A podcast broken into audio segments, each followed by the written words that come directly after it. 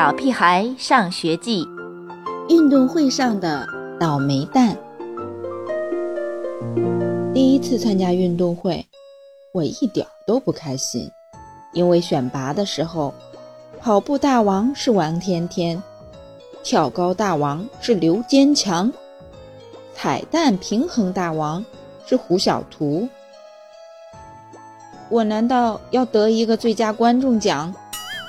爸爸说：“可以好好练一下，明年再报名参加比赛。”妈妈帮我把煮熟的鸡蛋装进书包，鼓励我说：“只要你这次再努力一点点，肯定能拿到一个奖的，比如跑得再快一点，跳得再高一点。”我却感觉没什么希望。我肯定会拿冠军的。彩蛋平衡赛开始前，胡小图信誓旦旦地对我说：“可我已经听出来了，他紧张的声音都在发抖。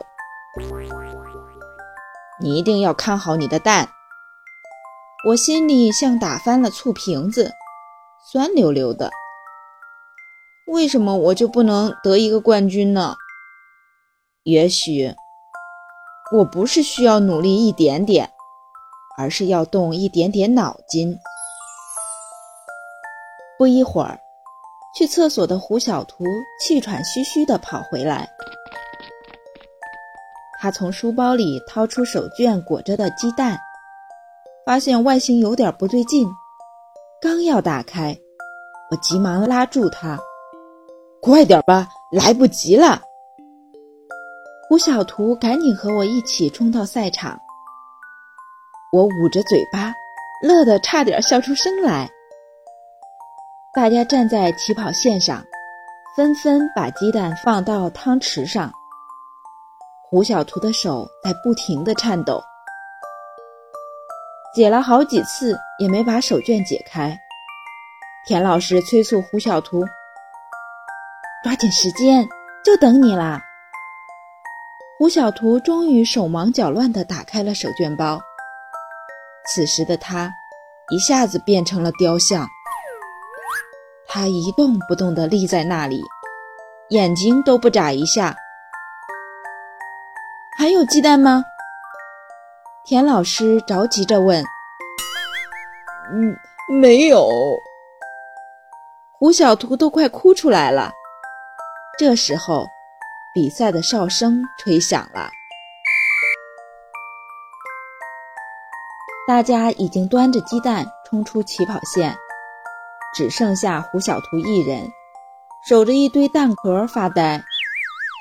我努力保持手臂和身体的平衡，一路向前小跑着，一个，两个，三个，我已经超越了所有人。